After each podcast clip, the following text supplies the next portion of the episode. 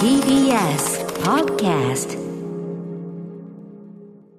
6月13日月曜日時刻は午後8時を過ぎました。TBS ラジオキーステーションにお送りしているアフターシックスジャンクション略してアトロクパーソナリティの私ライムスター歌丸です。そして月曜パートナー TBS アナウンサー熊崎和人ですここからは聞けば世界の見え方がちょっと変わるといいなな特集コーナービヨンドザカルチャーのお時間です。今夜のゲストはノーナリーブス西寺豪太さんです。こんちゃーこんちゃーこんちゃー満を持してこんちゃーす。満を持して。ねまあ、あのキャッチフレーズですからね、はい。こんにちは西寺郷太さんでございます,、はい。よろしくお願いします。お願いします。えー毎度毎度お世話になっております。TBS ラジオでもおなじみ西寺郷太さんプロフィールご紹介改めて、えー熊崎君からお願いします。はい。お越しの西寺郷太さんは、京都育ちのシンガーソングライター、プロデューサーです。ノーナリーブスとして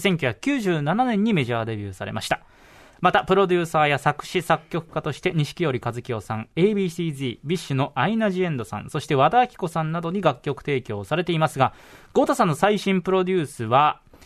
ミッツマングローブさんが率いるユニット、星屑スキャットのニューシングル、バッドパラダイス。こちら、作詞作曲、プロデュースをご担当されています。そして多岐にわたる活動の中で、この番組、アフターシックスジャンクションでは毎月一度月曜日にご登場いただき、洋楽、邦楽の歴史を分かりやすく紐解いていただいています。はい豪太君よろしくお願いします。よろしくお願いします。このさ、あの、星屑スキャットのはい。説明していただいた、あの、このバッドパラダイスの、はい。あの時に、あの、ミッツさんからすごく細かい、その、指定というかさ、時あそうですね。代間の指定があってっておっしゃって、はいはいはい。えっと、90? 80年80代後半からまあ90年代、ううんん。ですね。まあまさに今日喋ろうとしてるミリバニリも、そうそうそう。全くその時期なんですけど時代感がそう、この時代感っていう方ですよね。はいいわゆるニュージャックスイングとかグラウンドビートとかって言われてた。ミリバニリはね、あの、はいガールの、のツトゥルーとかは、はいまあ、グランドビートですもんね。はいまさにこの時期にしか、まあ、ある、ありえない、その音楽像だったりするという感じですよね。はいということで、郷太君には、まあ、80s ポップ戦国武将、さまざまないろんなアーティストいますよということで、はいえっ、と、カルチャークラブから始まって、はいビル・コリンズ・デュラン・デュラン、いろいろやってきました。ティアーズ・フォー・はいフィアーズ、マドンナもやりました。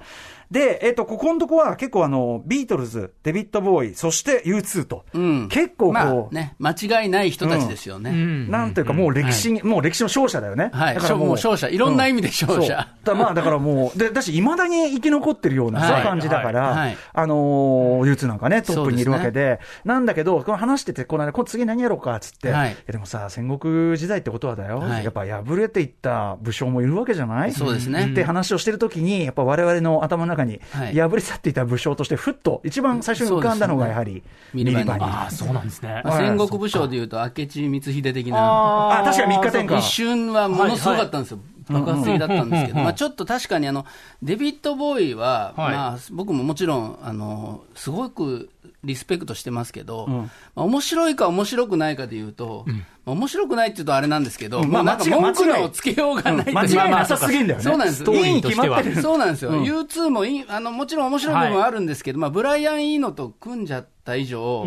もうなんか文句のつけどころがないというところまで到達した人たちなので、今日はちょっと文句のつけどころしか、ある意味、まあ、つけどころ。僕ね、これ、大好きなグループでさっきね、聞いたんですよ、歌丸さんに、この番組何年目ですかって、はい。いや5年目なん5ですよ、年目、5年目。うん。5年やってくれてよかったと思って、これ5を年目にしてね。これを喋れるっていう、要はさ一発目に喋るアーティストじゃないんですそういうそう、初ことなんですね。年度も無理。2年目も無理。はいはい。5年目でようやく。5年目でようやくここぐらいがちょうど出てくるぐらいのタな、イミングなんですね。なんなら僕ね、小島恵子さんの、そのはいキラキラの時から解説やってもらってるじゃない、はい。音楽解説さ、はい。あそこから数えたって、はい。ついにですよ。我々からすれば、ついに。何年目ぐらいですか？だからそこから考えても。もう10もうウィークエンドシャッフルから考えても、もうじゃあそこから言ったらもう、もうずっと話したかった15んですよ。年、15年ぶりぐらいの。はい、もう僕、今日ねあの、いつもこの月曜日、僕にとってちょっとこう受験じゃないですけど、はい。こう1日休みも大体もらって、ああのそそこでノート作ったり、調べたりして、ます。でいつもギリギリになってノート作るんですけど、今日5時ぐらいにできてましたから、もうできてる。もうできてた。もう自分のもうもう自分の頭の中でもか。なり完成されてた。思いはミリバニリ論が。世界で一番ミリバニリちゃんとしっかり考えてあげる。すごい。考えてます。ねえ、はい。はい。僕もね、もちろん曲も好きだし、はい。現象そのものもね、あの、好きなんですよ。なので、ちょっと今日はね、でも僕も知らなかった細かい話いっぱいありそうなんで、はい伺っていきたいと思います。ということで、改めて言ってみましょう。本日のタイトルはこちら。ノーナリーブス西寺豪太プレゼンツ 80s ポップ戦国武将図鑑ミリバニリ編 No, it's true はい。改めてミリバニリ。えっ、と、久保田さんは知らない？ごめんなさい。正直知らないですね今までこうね、扱ってきた方々は、当然名前聞いたりとかっていうのはあるし、楽曲聞いても分かるっていうのはありますけども。まあ、かっこいいんだよ、すごい。いや、イケメンですけど、かっこいいですよね。はじめましてですね。あの、まあ、ドレッド、ドレッドヘアの編み込みの髪がちょっと長め、ロン毛型のドレッドで、なんかね、おしゃれドレッドっていうか、で、二人とも本当に2枚目、まあ、アフリカ系、いろいろ入ってるのが、でもアフリカ系な二人で。でね、あの西インド諸島というカリブの方で生まれた、うん、えー、ロブさんと、えー、ファブさんファブさん,、まあ、ファブさんは、えっと、そう、ファブさんがカリブの方で生まれてて、うんうん、ロブさんは、えっと、ドイツの方ですね。うん、まあ、めちゃくちゃいい男、なんか大成功を収めてそうな二人ですよ。はい。はい、まあ、これを、あの、ミリバネリをあもう知らないっていうことを、熊崎君を責める、あのつもりはもうミ ミリもない。そこまでこう一般認知度ってそこまで高くないミリバニリを知らないことを責める気はミリもない。なんかあんまりうまく言えなかったけど。いやでも本当に、まあ U2 とか、はい、まあ聞いたことあるでしょっていうぐらいのノリはあったんですけど、ただまあ本当にこのあのアーティスト、すごくあの、なんていうかドラマティックなアーティストで、うんうん、そして今日はあの、このアーティストのみならず、プロデューサーのフランク・ファリアンという方がいまして、うん。はい、この方にちょっとスポット当てながら、えミリバニリについて話していきたいなと思ってるんですよね。はい、ということで、改めて先にですね、このお知らせに行って本格的に話し始める前に、はい、やっぱりミリバニリといえば誰もが知る、はい、えっと、あの非常に有名な、ポップミュージック史に残るある珍事件というか、はい、珍事、まさに。珍事を残して、で、表舞台から去った人たちなんですで、最初にどんなポップミュージック史に残る珍事とは何かを先にちょっとお話ししとこうかと思うんですね。そうですね。うん、まあ、はい、後でもう一度話すことになるかもしれません。この方たちね、あの、今、あの、聞こえてくる声と、あの、この、まあ、踊って歌ってという二人組だったんですけど、はい、この人たち歌ってなかったんですよ、歌を。えー、一切。じゃこれなん、今聞いてるのは今聞いているのは、ちょっと大きめのおじさんと、ちょっと地味なおじさん、めっちゃ歌うまい二人が、まあ、三人かな。あのセッションミュージシャンみたいな方が歌を歌っておられて、えー、まあだから、なゴーストライターってだけど、ゴーストシンガーというか、ね、口パクっていう、リップシンクって言って、だからあの、踊りながら歌うのがな、しんどいから、私たちはその歌を流しながら合わせてやってますっていう体で、まあ、あの、なんていうのまあ、それテレビ局とかで歌う時もよくあるじゃないですか。ただ、ね、それは少なくとも本人の歌唱を、うん、あの、流して、して本人が口パクはあるまでのまあまあ、そそれ、それはね。で、これ、彼らに関しては違う人が本当は歌ってるのに、自分たちが歌っていると、まあ、言っちゃえば殺傷して、そうなんです。あの、やってたから。しばらくバレてないってことですね。もうしばらくバレ、数年バレなくて、で、まあ、グラミー賞まで、新人賞まで取って、その時はバレずに取ったってことですね。バレずに取って、で、俺は、俺はエルビスの、あの、もう、生まれ変わりだぐらいの、もう俺俺たちはもう本当すげえんだとか言って言って、まあ、これも後でいろいろ理由があるんですけど、そしたらあのそれがばれて、グラミー賞も取り消されてグラミー賞取り消しなんて、これ、多分唯一だと思います、史上、歌ってないのに取っちゃったから。まあ、それはね、そうなんですよ。まあでもこれもいろいろ今日、この話もしていきたいと。いうことなんです。何があったの？何があったのか、そしてその背景には当然先ほどおっしゃったプロデューサーですね。はい。フランク、ファ、まあ、ファリアンとか、ちょっと言い方いろいろあるんです。まあ、うん、フランク・ファリアンでフランク・ファリアン。しましょう。はい。はい。さんの、まあ。このね、ドイツ出身の天才ソングライター、アレンジャー、プロデューサーがいまして、この方のまあプロジェクトだったんですけれども、だからね、曲自体は非常にいいんですよ。クオリティ高いですね。はい、うん、そうなんです。なので、ミリバニリが、これずっとあの、この台本がミリバリニになってますけど、ミリバニリ。バニリではい。はい、ミリバニリが、えー、歩んだ数奇な人生を、えー、紹介したいなと思っております。はい。ということで、郷太君、お知らせの後、よろしくお願いします。よろしくお願いします。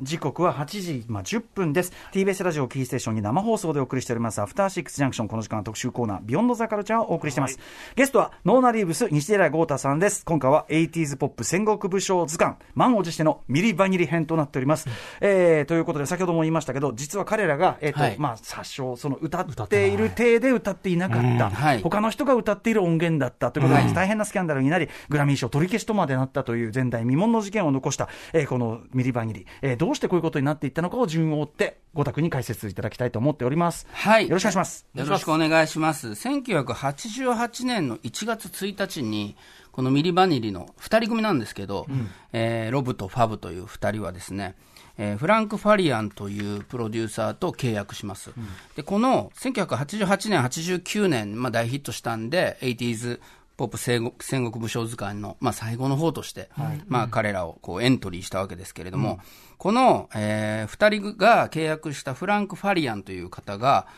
もうちょっとポップミュージック市場でも指折りの僕、天才だと思っているんですけども、この方が、えー、ドイツ人の方で、1941年生まれで、まあ、現在80歳のプロデューサーなんですが、えー、米国の、えー、基地の近くで育ったと。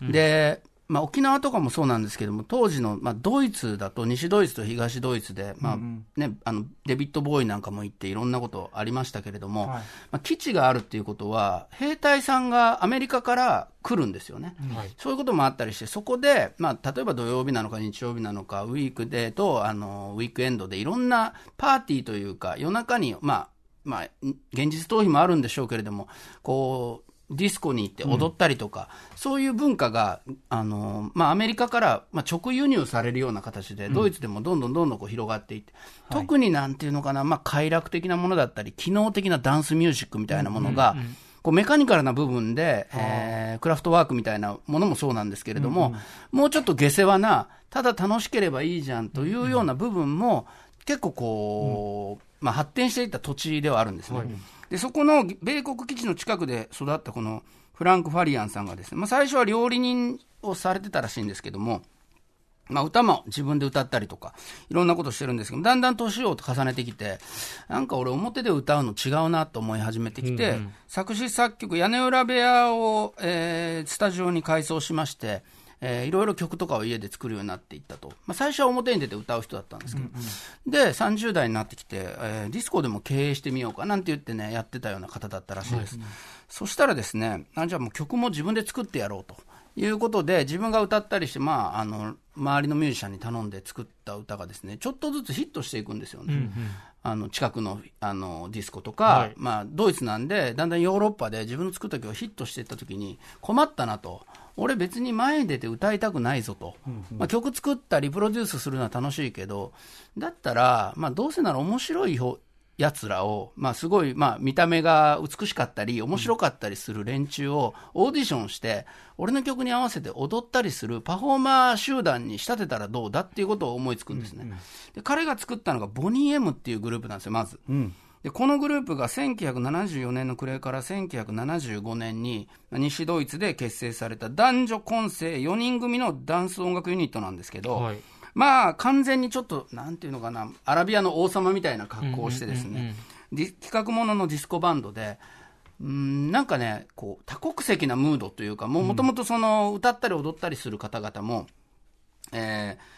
カリブ海、西インド諸島でですね、うん、えー、アルバっていうベネズエラのちょっと上にある島だったり、あとはジャマイカとかモンセラット島などから、うん、まあ、オーディションしてたまたまで出てきた人たちなんで、はい、なんかそのドイツ人の白人が作ってるブラックミュージック的なディスコミュージックなんだけど、うん、それをまたそういう西インド諸島やカリブ海の人たちが歌い踊るっていうことで不思議な魅力が生まれたんですよ。はい、でこれもそのボーカリストとして男性フロントマンとしてこうオーディションに受かったボビー・ファレルっていう方がいるんですが、うんうん、この方も実は口パクなんですよ。もうその時点で、うん、ミリバニリの前に作ったグループで、でなこのグループ、実はそのミリバニリよりも、もしかすると今、重要かもしれなくて、うんうん、えー、怪盗ラスプーチンっていう曲があるんですが、うん、この曲、もしかしたら若い人の方が詳しいかもしれないんですけど、TikTok で去年もバズりにバズって230万本以上も動画が作られて、うん、あのなんていうのかな、俺、彼、あの、ロシアの、まあ、ラスプーチンという、うんうん、まあ、その歴史上の人物を、彼は大きくて強かったみたいな、He was big and strong っていう歌詞があったりするんですけど、そこになんかこう、トレーニングしてたりとか、する、まあ、マッチョな人たちとか、まあ、いろんなこうギャグとかも含めながら動画に合わせやすいということで、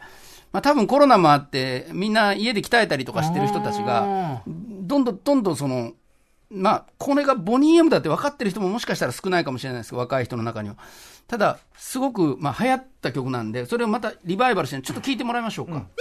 はい。熊崎アナも、これなんか聞いたことある聞いたことありました。ありますか？ボニー M だということは全く認識はしておりませんでした。はいはい、はい。ボニー M っていうのが、このフランク・ファリアンさんが作った、はい、まあ、グループ名なんですけれども、うん、まあ、その最初に入った女性ボーカルの人とかは、その口、まあ、結果的には、えー、はい、このグループはボビー・ファレルさんという、まあ、ダンサーというかパフォーマーですね、すごく、うん、まあ、天才的なパフォーマーとも言える人なんですが、うん、その男性、ボビー・ファレルさんと、それから女性3人、マーシャ・バレットさん、リズ・ミッチェルさん、メイジー・ウィリアムスさんという方で、特にマーシャ・バレットさんとリズ・ミッチェルさんは、きちんとボーカルも取られていて、レコーディングにも参加されていて、は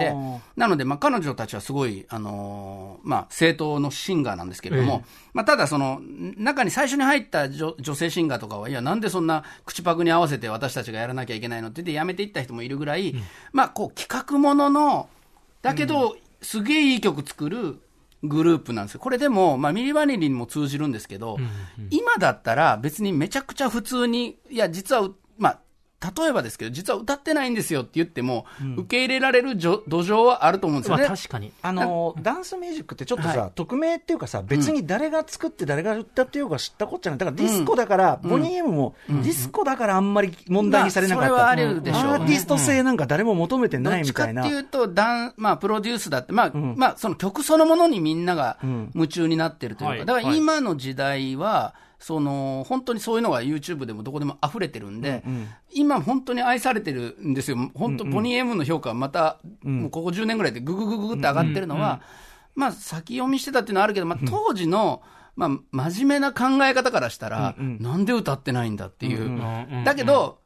このボニー・エムの時点では、ちょっと見逃されてたんですよ。まあそうだね。ちょっと面白すぎて、まあどうせ面白いからいいかみたいな感じ、そこまで誰も追求しなかった。ボビー・ファレルさんが、まあある種ちょっとコメディ的なタッチで踊ったりもしてたので、まあなんかこのおっさんが嘘でもまあいいかっていうような、まあノリもあったんですが、もう一曲は、あの、まあいくつかの曲聴いてもらうんですけど、この、まあ、フランク・ファリアンさんの、なんていうのか、天才性を示すために今、まずは前史である、まあ、前史でももうないんですけど、ボニー・エム、のことを最初に話して、その後に、まあ、ミリバニリに行こうかなとは思ってるんですが、もう一曲、まあ、これも代表曲ですね、ボビー・ヘブさんという方の、1966年にシングルで発売されて全米2位になった楽曲で、さまざ、まなカバーがある曲で、サニーって曲なんですけど、聞いてみていいでしょうか。これはもうあの歌丸さんももう大好きなあの2011年の韓国映画の、はい、サニー、永遠の仲間たち。はい。あと、まあ、ミラクル7号でも非常に印象的に使われてました。そうですね、うん、まあ、本当にサニーって、まあ、ボビー・ヘブさんのバージョンもすごく人気があるんですが、このボニー・エムバージョン。も本当に一つ時代を作ったので、ちょっと聞いてみてもらいましょう。はい、えー、うん、これがボニー・エムバージョンのサニーですね。いやで、このジャマイカ出身のこうリズ・ミッチェルさんというこのメンバーの一人がボーカル歌われてるんですけど、女性が。うん、もうこの方のボーカルも僕大好きで、うんうんうん、なので、まあ、音楽的なクオリティという意味では、もう本当に世界最高レベルなんですけど、バックトラックと最高だよ。バックトラックも最高だし、だからそのフランク・ファリアンさんがまあ目指した、まあ、結果的にいいものであればいいじゃんっていう世界の、まあ、見てても楽しいし、聴いても楽しいし、まあ、もっと言えば自分の曲じゃなくてもカバーでもいいし、っていうところの、もう何でもありなこう精神っていうのは、こう、その後に、まあ、続いていくんですが、もう一曲、あの、ガッタゴーホームっていう曲も、これはホンダのフリード、車の CM で、小池栄子さんが出てた、ちょっとだけ聞いてみましょうか。聞いたことあるっていう人いるかもしれない。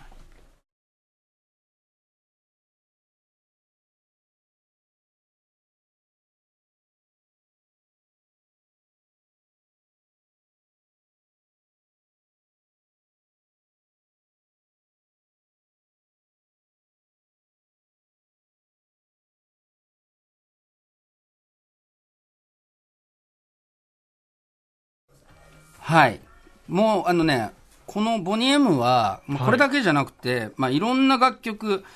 えー、ダディ・クールって曲だったり、マ・ベイカーって曲だったり、まあ、ヒット曲だらけなんですよ。うんうん、で、あの、本当に、まあ、今のも、本当僕も車の CM でかかってて、おおって思ったんですけど、まあ、ともかくその、え、ボニー・エムの時代からこのフランク・ファリアンさんの作るサウンドっていうのは、うん、まあ、タイムレスな魅力を放っていて、うんうん、ワールドワイドに、まあ、アメリカでは、まあ、そこまでだったっていう話なんですけど、うんうん、基本的には日本ではすごくまた流行って、うんうん、ヨーロッパでも流行ってっていうようなアーティストだった。ただ、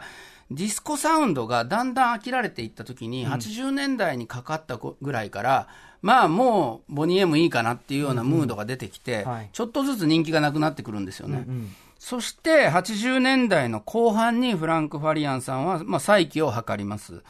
ディスコで飽きられたのなら新たなるビート。そこが、まあ、さっき宇多丸さんとも言っていたグラウンドビートっていうビートだったり、まあ、ヒップホップのリズムだったり、ラップが入るような、で、ダンスができるような、また若者たちいないかなぐらいに思ってた。うんはい、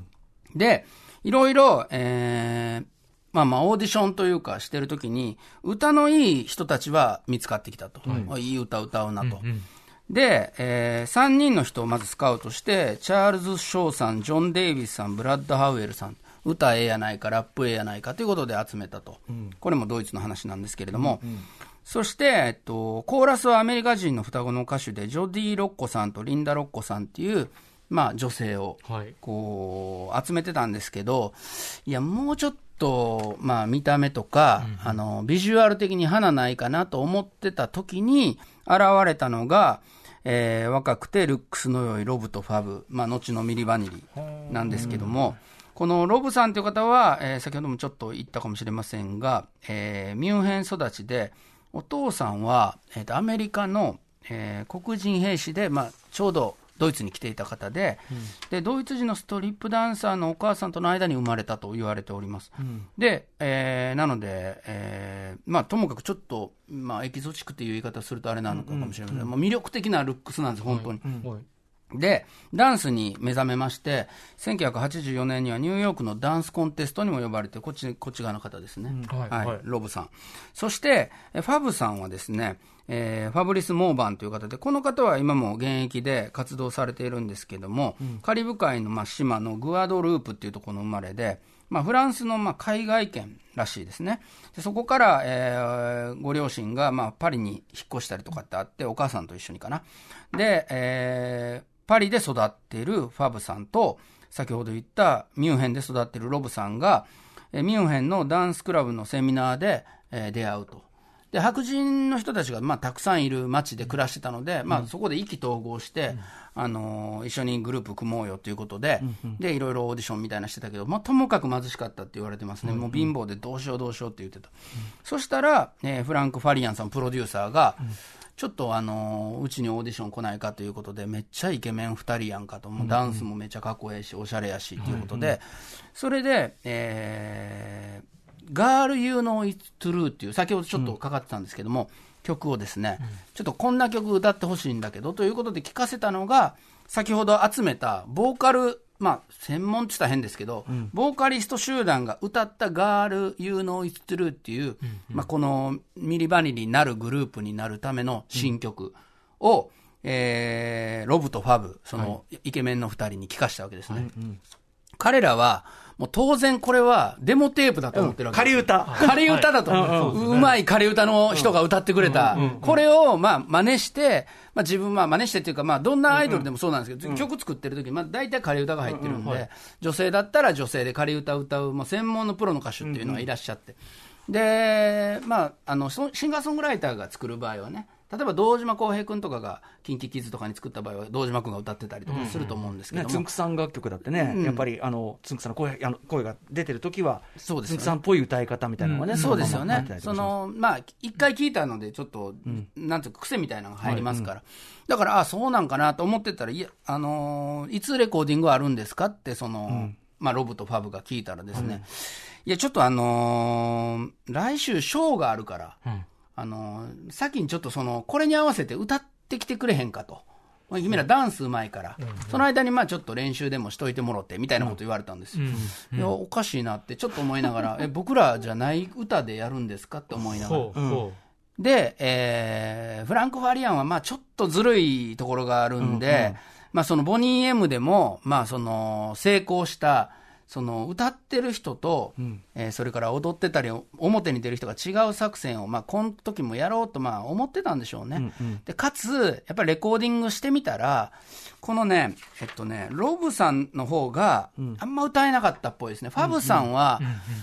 まあ今も歌われてますし、うんうん、あの、本当に別に、あの、これはこれで魅力的っていう素晴らしいシンガーなんですよ。うん。うんはい、だからもう歌わせてくれっていうふうに思ってたんですよ、100%。はい。はい、なんですけど、いやいやいやいや、まあまあまあまあっていうことで、うん、こう、ごまかされて、ヨーロッパでこう、PR のツアーとかしてる間に、はいかっこええし、歌もええやんってことで、めちゃくちゃ売れてしまうんですよ。人気出てきちゃう。人気が出ちゃうんですよ。っとなんか、かわいそうええってなって、だんだんドイツからスペインとか、イギリスとかに飛びししていって。二人はじゃあ、あんまりその口パクのまま行くのは、同意があんまないまま、もう全然同意ないです、もう。えー、ちょっとかわいそう。これちょっと問題だね。めちゃくちゃかわいそうなんですよ。で、仮ボーカルのままプロモーションツアーを行わせてる間に、まずドイツ国内で人気が爆発して、1988年11月ですから、これ、最初に言った通り、1月1日に契約してますから、はい。まあ、アルバム、オール・オア・ナッシングで、一か八かってひどい名前なんですけど、これも。一か八か、オール・オア・ナッシング。で、リリースされてしまうんですよ。まだ、あの、レコーディング、一回も、しないまましないままに。まあ、あの、レコーディングと称してやったら、まあ、まあ、下手くそだと。使われてない一旦思われたことによって、あの、レコーディングさせてもらわないままに、うんうんまあでも効率はいいですよね。だって、あの、ライブやってる間に曲できてるし、レコーディングが進んでるわけだから。プロモーション、だから実動体と作りたい。そう、写真撮ってる間に、まあ、ものすごい雑誌の表紙とかになっていくんですよ。うん、それで、アメリカ向けの Girl You Know It's True が1989年3月、翌年ですね、リリースされると、もう本当人気が大爆発しまして、アメリカで、えー、 Girl You Know It's True この曲は2位になっただけじゃなく、ビルボードトップ10に41週もとどまるヒット、大ヒット。で、これまた面白いのが、もともとこのガール・ユーの It's True っていう曲がカバーなんですよ、アメリカのグループ、メリーランド州ボルティモアのグループでニューマークスっていうグループが出したさほどヒットしなかった曲で、これ YouTube とかでも聞けるんですけど、はいまあまあ、このミリバニリの感じのサウンドに近いんですよ。うんうん、ミリバニリの方が、もちろんこう、こなれてるというか、フランク・ファリアン色が入ってるんですけど、うんうん、意外に、その最初のコンセプト、だからもう、ええやんって思ったものを、まあ、組み合わせたら、うんうん。思った以上に売れてしまい、うんうん、その後、このフランク・ファリアンさんっていう人は、すっごい、なん。ていうのか、模倣も含めた、こういいものを作る天才なんで、うんうん、このカバー曲として選んだ Girl You Know It's True と、うまいシンガーに歌わせて、そしてイケメンが歌い踊るっていうことで、なんかその1曲目の Girl You Know It's のカバーのこの感じを、なんか、似た感じでいいのを作っていくっていうのを、こう連打していくんですよ。そうするとアメリカでも、どんどんどんどんヒットして、3曲連続シングルナンバーワンになる。なんかさ、あの、志は低いが質は高いみたいなさ、最悪の組み合わせ。ではちょっとですね、まあ、ガールユーノイツトゥルはちょっと聞いてもらったんで、ちょっと、この Don't Forget My Number という2曲目の、俺これ好きよ、えー、僕も大好きなんですけども、この曲、えー、ミリバニリで聴いてください。はい、ミリバニリ、Baby Don't Forget My Number。一つ補足しておきます。はい、えー、80年代後半から90年代あった、はい、私すでにもうゴリゴリのヒップホップものでございます。はいはい、でもミリバニリが好きだったのは、はい、あの、ラップとして評価してるとかじゃ全くないです。そうじゃなくて、なんか 80s の匂いがちゃんとするっていうか、うんそね、そこに反応してましたね。これなんか、はい、特にこの曲はすごい 80s っぽいよね。そうですね。まあ、この曲もいろんなバージョンがあって、まあ、ちょっと僕が聞き込んでたバージョンとまた違う、まあ、リミックスみたいなうん、リミックスもすげえかっこいいし。本当にいろんなことが、あのー、行われてた時代で、うん、まあ、80年代から90年代の橋渡しの、そうだね。本当最後のランナーっていうか。あだ花。まあ、あだ花もいいところなんですけど、ただまあ本当に曲が、あの、いいね、好きで、うんうん、で、あの、僕の高校時代の友達の、まあ、赤井君っていうのがいたんですけど、お父さんが、ミリバニーって歌うまいよなってずっと言ってたんですよ。今思えば。今思えば。あいつら歌うまいよなって。振りとしてあの、まあ、あの、高校の友達が家に来た時に、僕が音楽好きやっていうのは彼は、おじさんは知ってたんで、まあ、お父さんも好きやぞっていうことを、最新のね。ちょっと、おミリバニリゴーダ君、歌うまいよなって。うまいっすよねって俺言ってたけど、歌ってなかったっていう。今思えば。あ、今思えば、あのお父さん結構見抜いてたか分かんないです。まあ、いい、いいはいいの。いいはいいの。そういうことですね。質は高いの。そうなんです。歌を褒めてたっていうね、ミリバニリの。なんですけど、まあ、曲も、えいろんな曲があるんで、もう一曲聴いてほしいんですけども、バラードもまたいいんですよ、これまた。うんうん、はい。えー、これもナンバー、えー、全米ナンバーワンになったヒットで、Girl, I'm gonna miss you。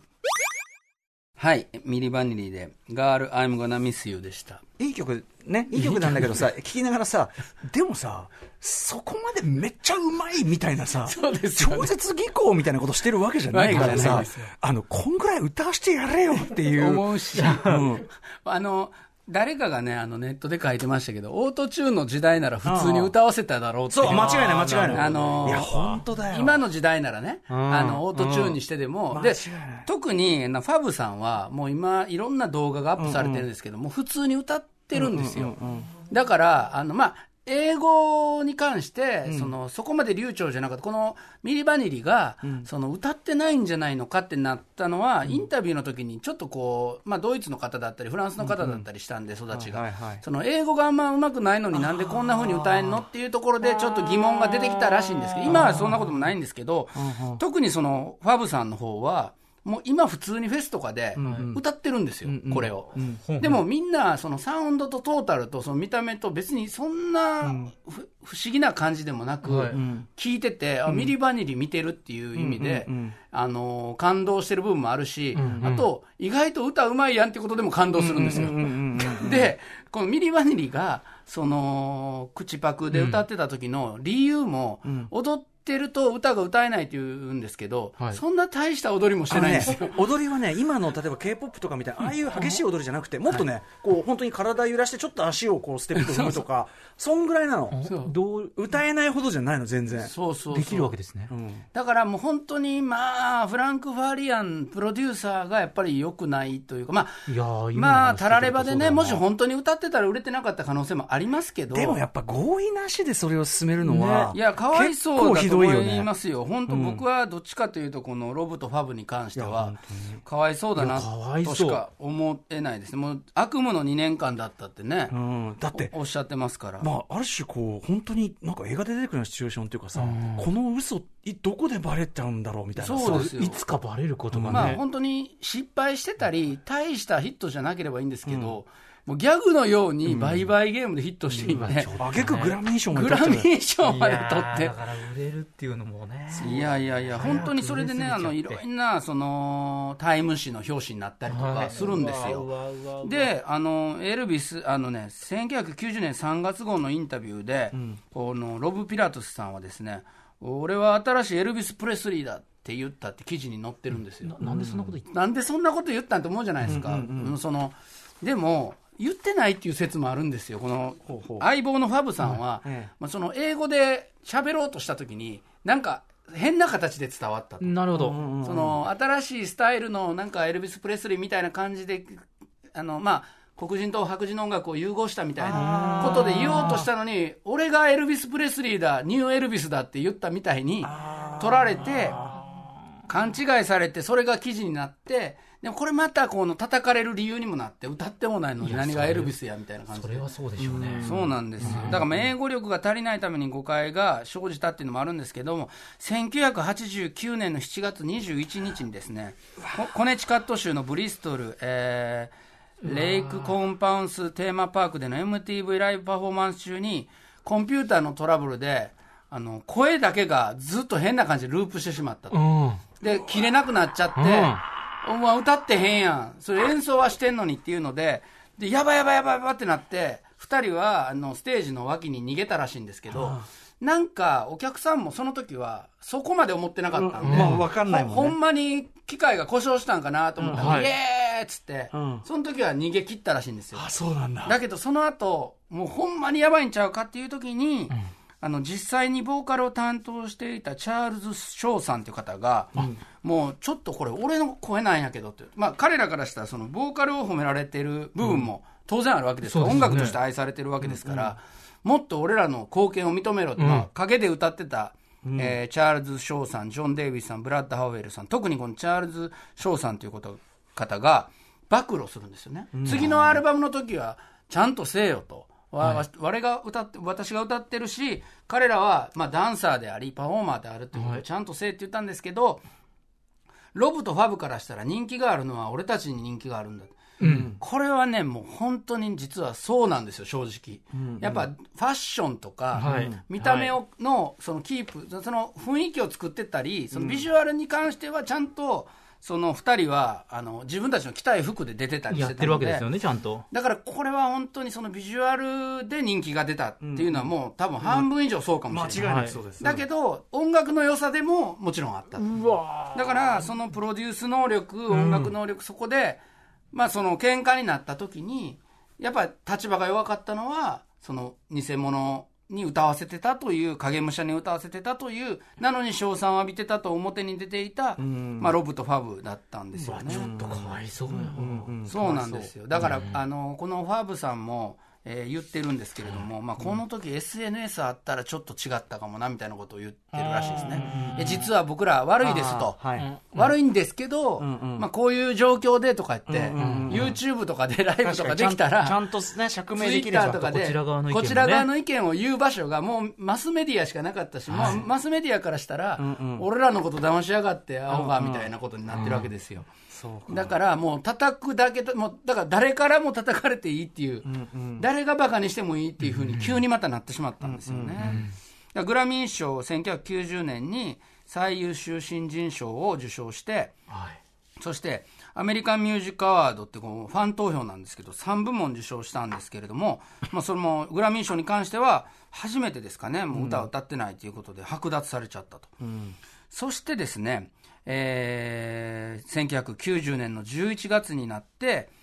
えー、フランク・ファリアンさんは、まあ、いろいろ揉めまして、うん2人を解雇すると、もうこれ、わけわからない部分もあるんですけど、まあ、お前らを辞めさせると、お前が悪いんだろうってお前が悪いんだろうっていうことで、ええ曲作るけどということなんですけど、志は志質は高いが、志は低い。質はめちゃめちゃ高いんですよ。で、ここからね、もうさらに志低いことを行うんですよ、このフランク・ファリアンが。はい、もう僕大好きなんですけど、ここなんやねんって言いたいんですけど、はい。ザ・リアル・ミリ・バニリっていうグループ作るんですよ。この後に。ザ・リアル・ミリ・バニリ。新加瀬大衆的な。いや、完全 まさに。完全にそれ。そのノリ本当のミリ・バニリっていうグループを、この後、だからロブとファブ、そのミリ・バニリにいた二人を、あいつらは嘘でしたって言って辞めさせました。ひどくない？そして、もともと歌ってた人たちの中で、ジョン・デイビスさんとブラッド・ハウエルさんという方と、それこそさっきちょっと言いましたアメリカ人の双子の女性歌手ジョディ・ロッコさんリンダ・ロッコさんを残しまして、はい、つまりその音的には同じ体制でうんうんはい、でもう一人メンバー入れたんですよ。レイ・ホートンさんって。うん、これがもうね志が低い、うん、これがねロブとファブを足して2で割ったようなイケメンなんですよ。おイケメンはちゃんと補充するわけだ。イケメンだしもう本当にあのね遠くから見たらロブとファブなんですよ。一人にしたみたいな。ひどい。あの、ドレッドの長い髪してて、えー、もう、なんかうっすら薄めで見たら、あの、似てるんですよ。うんうん、もう、系統一緒のやつを入れて、その人にちょこっとだけ歌わせて。なんかさ、でもひどいよね。だってさ、仕掛け、お前が仕掛けて口パクさせてたのに、二人追い出してさ、リアルってさ、なんか、こっちは被害者ですずらみたいなさ、そひどくない？マジで。そんで出したアルバムが、 The Moment of Truth っていう、真実の時。すごい、もう、ポストトゥルース時代です。まさに。まさに。で、ちょっとね、その、またね、このね、ザ・リアル・ミリ・ヴァニリが出した曲も僕好きなんですよ。聞いてほしいんですけど、Keep on Running 走り続ける、聞いてください。はい、DR ミニバニーで、 Keep on Running 91年の曲ですね。はい、あの、突っ込ませていただきますと、はい、一応、えっと、91でこれはもうはっきりダサいです。まあ、確かに、確かに。あの、結構ダサめなんだけど、でも楽しい。曲で、いろんなこと思って、ね、楽しい曲なんですよ。うん、楽しいし、まあ、その赤いの親父が歌うまいって褒めたジョン・デイビスさんも歌ってるし、確かに、ね、一緒なんですよ。だからミリバニリイズムで言えばそうなんだけど、けど。そもそもミリバニリの時点でもう、さっき言った80年代と90年代のクロスのもう臨界点あだ花で、この後90年代本格的に入ると、正直、そうなんていうの、偽物っぽいものはもう受けないの、80年代みたいにそういうギミックは受けない時代になっちゃって。だから歌ってない、歌ってるに、もう関係なく人気は落ちていた、まあ僕は好きなんですけど、好き、好き、好きとね。好きなんですけど、だけど、その、に、全体的な人気は、まあ本当に何もなくても下がっていった可能性はもちろんあるんですが、で、この後、まあ、リアル・ミリ・ヴァニリも、まあ、この、 The Moment of Truth、それなりのスマッシュヒットしたんですけど、はい、まあ結局アメリカとかではもう受け入れられずに、なんじゃこれということで、で、まあ、これまたね、えっと、1997年ですかね、うん、えー、もう一回ちゃんと、ちゃんとロブとファブが歌う、うん、ミリバニリ。どっちが本当のミニバニリかも分かりませんけども。リアルリアル。リアルリアル。逆にミニバニリが、うん、えー、フランク・ファリアンと和解しまして。和解するんだ。で、もう一回、バック・イン・ザ・アタックっていうね、もう戻ってきて、一発やったるでっていうようなアルバムを出そうということでしたんですけれども、ロブさんという方の方が、ドラッグとアルコールに溺れてしまい、はい、カリフォルニアで強盗事件を起こして3か月服役して6か月の刑になったりとかして、でフランク・ファリアンさんがお金出して、もうちょっともう一回頑張ろうやって言って、うん、アルバム完成したんですけど、復帰作のプロモーションツアーを翌日に控えた98年の4月2日に、オーバードーズによってこの世を去ってしまう。うわロブさん。ファブさんだけが残された。ちょっとさそうなんです。これでもフランク・ファリアン、お前、人生ボニー M でもね、うまいことやって。ね、ロブさん。それでミリバニリもね、大成功した、でも君たち億万長者にしてあげようって言ったらしいんですけど、ね、まあそれはさ、もちろん、一瞬はなったけどもっていうね、いうことで。でもそのさ、成功と裏返しのさ、その悪い言われだから、まあちょっと、はい事実は調整する気なりというかさ、本当そういう話だし、はい、現にね、ロブさん、そんな最後だったなってのは、ちょっと悲しいそうなんですただ、まああのファブさんがですね、うん、このボーカルされてるジョン・デイビスさんと一緒に、こうライあのテレビのあの、うん、スペシャル番組出たりとか、うんうん、結構そのね、その後そのミリバニリのまあ残り残党っていうんですかね、うんうん、残ってる方たちは仲良くやってたりとか、それから今もファブさんはいろんなフェスとかで歌われてるんで、はい、ちょっと YouTube とかで見るとね、出てくるんで、ぜひ、これ、ぜひ映像付きでね、見てほしいアーティストなんで、うん、見てもらえればいいなと思うのと、まあ、フランク・ファーリアンさん自身のプロデュースとはですね、楽曲とか映像のイメージをこうアミューズメントパークのような興奮で結ぶ、うん、まあ、現代的な感覚だと思うので、うんうん、まあ、こう21世紀的なスタイルで、まあ、ダンサーにファンがついたりって当たり前のようにありますけれども、うん。はい、アバターだと思えばね、まあ、ちょっとその早すぎたっていうと変ですけど、そうアバターですね、もう本当にそういった意味では、まあ、ミリバニリおよびボニー・エムっていうのは、まあ、ボニー・エムはもう普通に愛されてますけど、はいちょっとあの注目して、えー、これからも。若い人たちにはね、むむしろ伝わってる魅力っていうのはあると思うんで、ぜひ。これからも愛してもらいたいなとそのすべてが分かった上で、はい、なおね、やっぱわれわれは、ミリバニー、やっぱりでも曲もいいし、はい、あとこういう事件も含めて、なんかちょっと常にわれわれの頭にあるグループでしたね。はい。はい。ついにできましたね。よかったです。嬉しいです。ミリバニーができて。いや、見事な解説でございました。はい。はい。ということで、最後に郷太君からお知らせことなどお願いします。はい。6月30日木曜日夜7時から、えー、下北沢のニューフーチクーチでトークドライブゴータンクラブやります。あとですね、えー、アマゾンミュージックでの西寺郷太の最高ファンクラブ、今、あの、キリンジの堀込泰行、うん、堀込高樹さんが来てく,、くださってますので、ぜひ聞いてください。明日の回が、すあさっての回かな、 SUGIZO さんが、 LUNA SEA の、えー、来ていただいてますので、ぜひ、うん、えー、聞いてください。はい。ということで、えー、本日は西寺豪太さん、80s 戦国武将、ついに念願のミリバニリ特集お送りしました。豪太君ありがとうございました。ありがとうございました。